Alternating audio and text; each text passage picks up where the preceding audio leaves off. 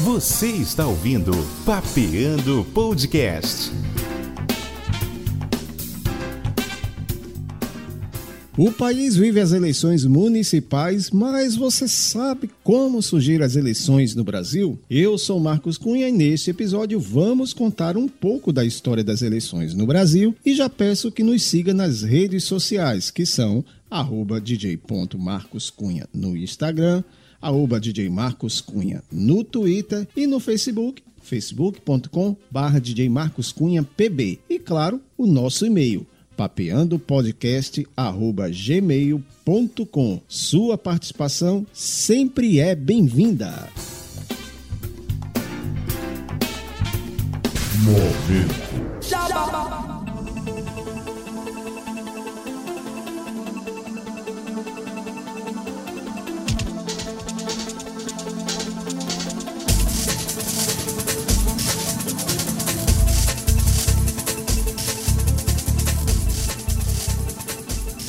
Sim, mais uma vez vamos falar de Massa Produções Audiovisuais, que está sonorizando, está mixando, está gravando e deixando bacaninha o nosso podcast. Eles editam podcast, material para rádio, material para carro de som, né, a chamada propaganda volante. Então, a gama de serviços em áudio você encontra com o pessoal da Massa Produções Audiovisuais. E você também pode seguir no Instagram, arroba Massa Também tem um e-mail, massaprodiaudio.gmail.com e claro, a gente deixa também na descrição deste podcast o link para o WhatsApp do pessoal. Você clica, fala com o pessoal e garante o seu serviço de qualidade.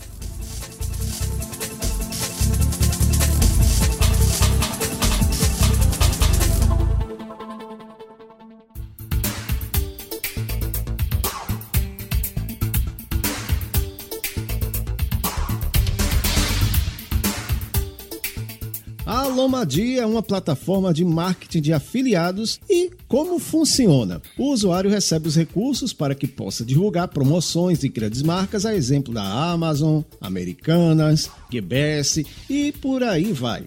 Mas como eu lucro com isso? A cada venda efetuada com a sua indicação, você recebe uma porcentagem em sua conta. Uma boa maneira de gerar aquela renda extra ou até, quem sabe, ser um empreendedor de sucesso. Na descrição desse podcast, vou deixar o link para que você efetue o seu cadastro e comece a faturar com Lomadi. E tem mais uma surpresinha. Também vou deixar dois cupons de desconto de duas lojas parceiras do Lomadi para você economizar.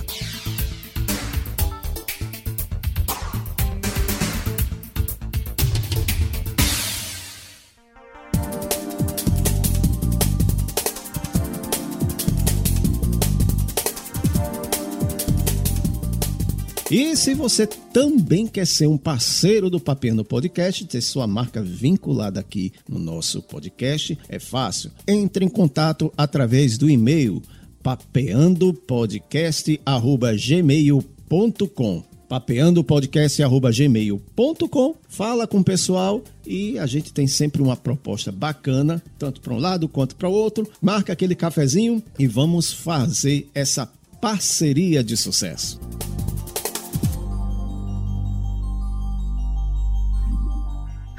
Olha a mensagem!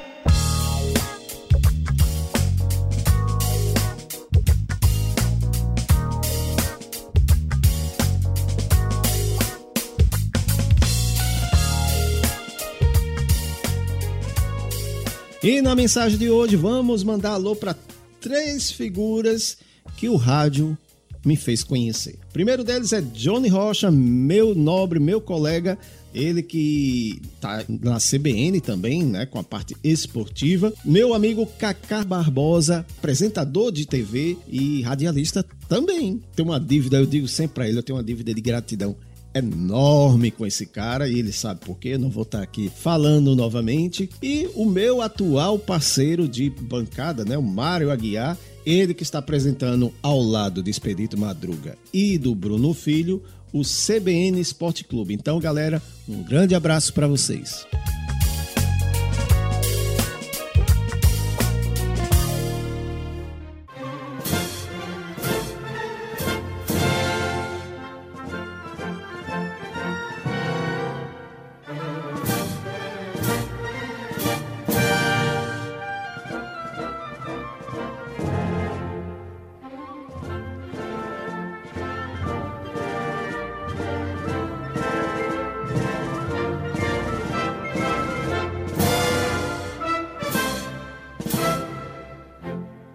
Começando o nosso tema de hoje, quero dizer que se você pensava que as primeiras eleições no Brasil aconteceram no período republicano de nossa nação, lamento informar que está totalmente errado. Calma, eu explico. Em 1532, na vila de São Vicente, que era sede da capitania de mesmo nome, ocorreram as primeiras eleições que se tem registro no Brasil. Convocada pelo donatário Martim Afonso, Nessa eleição foram escolhidos os integrantes do Conselho Administrativo da Vila. Nessa época, só quem votava eram os considerados homens bons, o que viria a ser pessoas qualificadas por sua família, renda e, claro, os bens que possui. Posteriormente, esse termo veio a definir os vereadores e hoje caiu totalmente em desuso. Já em 1821, ocorreu a primeira eleição seguindo os moldes modernos. Nessa eleição foram escolhidos os representantes do Brasil nas Cortes Gerais, Extraordinárias e Constituintes Portuguesas, após a Revolução do Porto e o retorno de Dom João VI à corte em 1820. Antes disso, Dom João governava o Império Português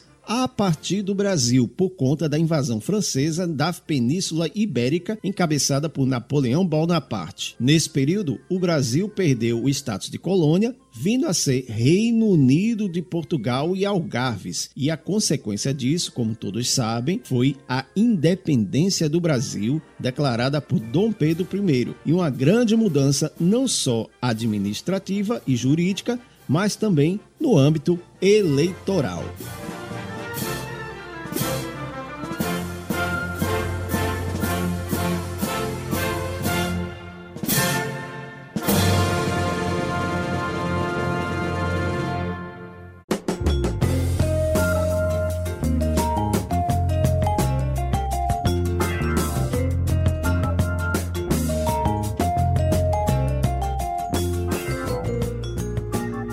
Em 1824, com a primeira Constituição outorgada por Dom Pedro I, ficaram expressas as primeiras normas do sistema eleitoral, sendo criadas duas casas legislativas, o Senado e a Câmara dos Deputados, que seriam eleitos pelos súditos do Império. O voto era obrigatório, mas só poderia votar homens com mais de 25 anos e com a renda anual determinada pelo imperador. Quem estivesse abaixo da idade da renda, mulheres, índios, soldados e, claro, escravos não poderiam votar nem ser votados. No período republicano, as mudanças, claro, não foram imediatas. Aliás, foram bem lentas. A primeira eleição direta para presidente de 1894, Prudente de Moraes foi eleito com 270 mil votos. Isso seria 2% da população brasileira naquela época. Isso se deve por conta dos critérios para ter direito a voto serem praticamente os mesmos do Império.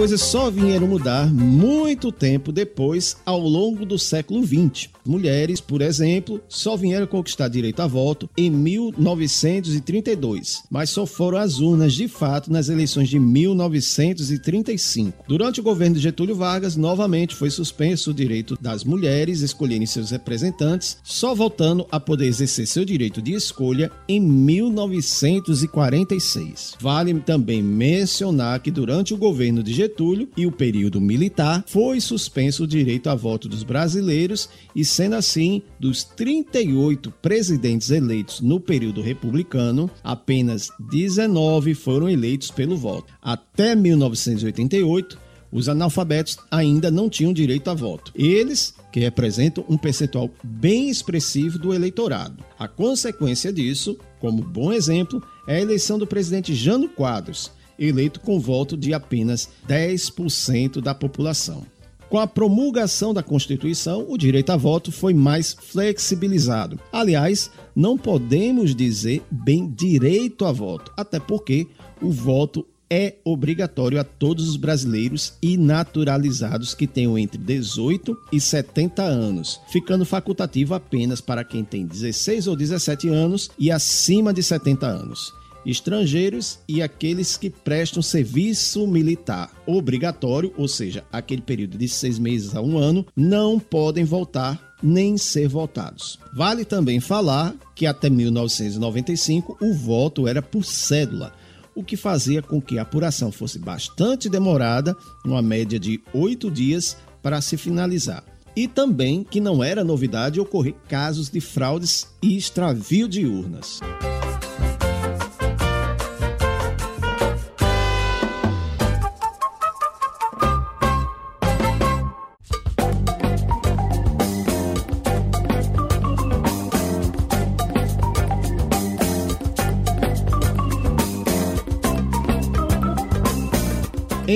1996, com a chegada das urnas eletrônicas, o processo eleitoral ficou infinitamente mais rápido. E apesar de críticas quanto à segurança, poucos foram os casos de fraudes, por extravio, por exemplo, mas claro, outros casos ocorreram. Eu mesmo já fui mesário e presenciei um caso que por pouco não gerou um voto fraudulento. Um cidadão chegou com documentos em mãos para votar, até aí tudo bem, mas ao abrir o caderno de votação, que é onde consta os eleitores da seção, o mesmo constava como falecido. E dessa forma a urna não liberou o voto. Se fosse no passado, provavelmente teria sido computado este voto. E em 2018, para garantir realmente que seria o eleitor que realizaria o voto, a urna se tornou biométrica. Ou seja, para poder haver a liberação para votação, além da assinatura, documento com foto, o eleitor tem que inserir o dedo no aparelho para confirmar sua digital e, claro, sua identidade.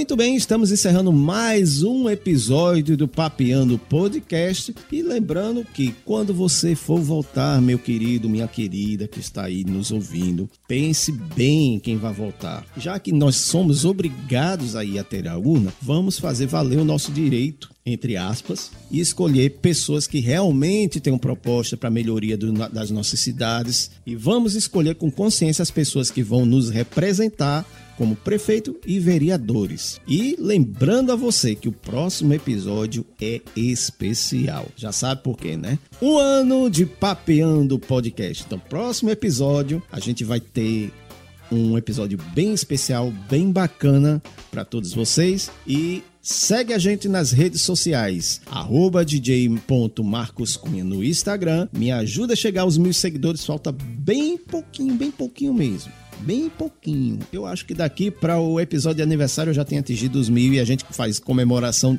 dupla. E também o meu Twitter, arroba DJ Marcos Cunha, a página no Facebook, facebook.com barra DJ Marcos Cunha PB e o nosso e-mail, papeandopodcast.gmail.com e nos encontramos no próximo episódio, o episódio de aniversário. Fui!